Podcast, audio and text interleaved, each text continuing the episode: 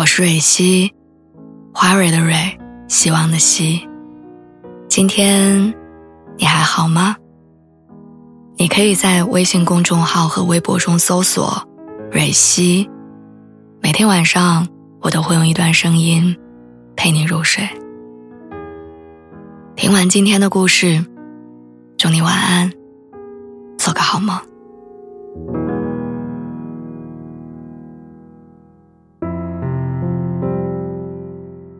他每次来北京的时候，都会发一条朋友圈，有时候是一张北京站的照片，有时候是一个定位北京的文字消息，有时候是路过天安门的随手抓拍。一开始还不频繁，隔几个月一次，今年开始基本每个月都会有两三次。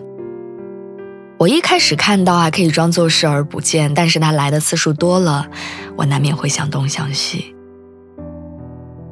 他出差的单位和我家直线距离不到两三公里。他站在过街天桥上拍下北京车水马龙的景象的时候，我有可能刚刚下班骑车从脚下经过。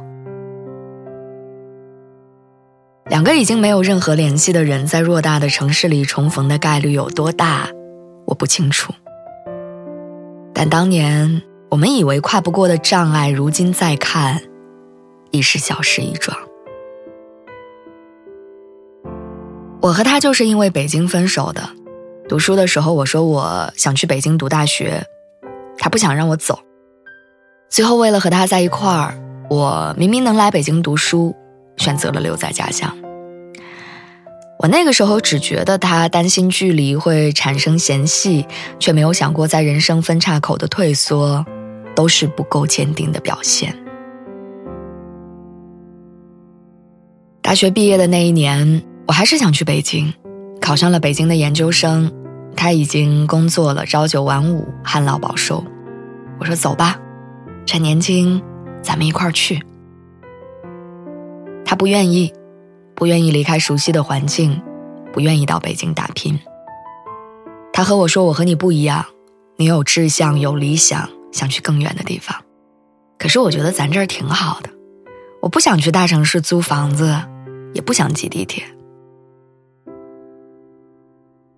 我当时想，不行，我们就再坚持几年异地恋呗。没事儿的时候我就坐火车回来。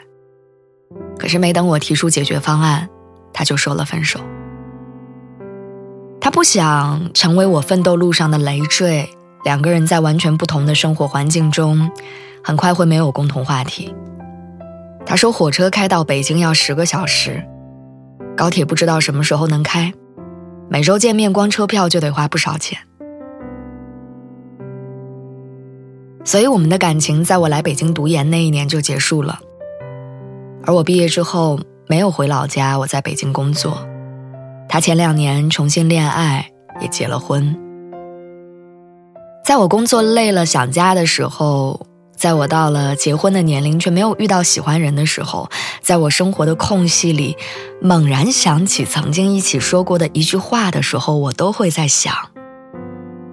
如果当时我没有离开北京，会发生什么呢？人生好像就是这样，我们按照选好的入口走过弯弯绕绕的迷宫，心里却始终惦记着那个留在幻想里的最优路线。两个月前，初中同学在老家结婚，邀请我参加，另一半是相恋十三年的初恋。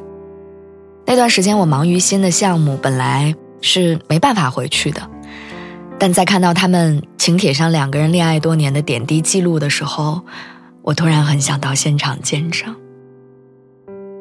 我想知道为什么别人谈了十几年可以修成正果，而我却把它搞砸了。典礼开始之前，大屏幕上滚动着他们恋爱的记录。有学生时代偷偷传的纸条，有大学的时候蹲在路边分享一个煎饼的土气照片，还有男生当兵离开的那几年，两个人写给对方的手写信。婚礼结束之后，新娘拉着我叙旧，我问她新房埋在哪儿，下次回来要去家里坐坐。她说她家条件不好，今年才凑齐首付买了房，但还没交房呢。两个人租房住着。那一刻，我突然不想粉饰我失去的爱情了。我来北京两年之后，通了北京到家的高铁，曾经十小时的路程变成了两小时。一向不愿意离开家的他，开始坐着刚通没多久的高铁，频繁的到北京出差。或许他也曾经出现在我生活的范围内。他也曾经路过我经常光顾的早餐摊儿，也曾经拍下了同一只我喜欢的玉兰。或许当他看过北京之后，他会恍然之间想起我曾经提议他的一些建议。其实爱是有时差的，时间一过就会分叉。当时以为一辈子都能克服的困难，现在看来都迎刃而解。而当时谁都没有带走的爱情，他被留在了原地。你知道，困住我们的不是彼此人生步伐的不同，不是分隔两地的距离，而是无数个选择的当下，我们把那些理由当成了盾牌，我们选择把盾牌横在我们的中间，只是为了掩护那个不够爱也不敢爱的自己。我知道，在分开后的许多个深夜，也许你我都曾经为当时的分别而叹息。但当决定的那一刻，我们脑子里面想的一定是：即便以后没有他，我也可以。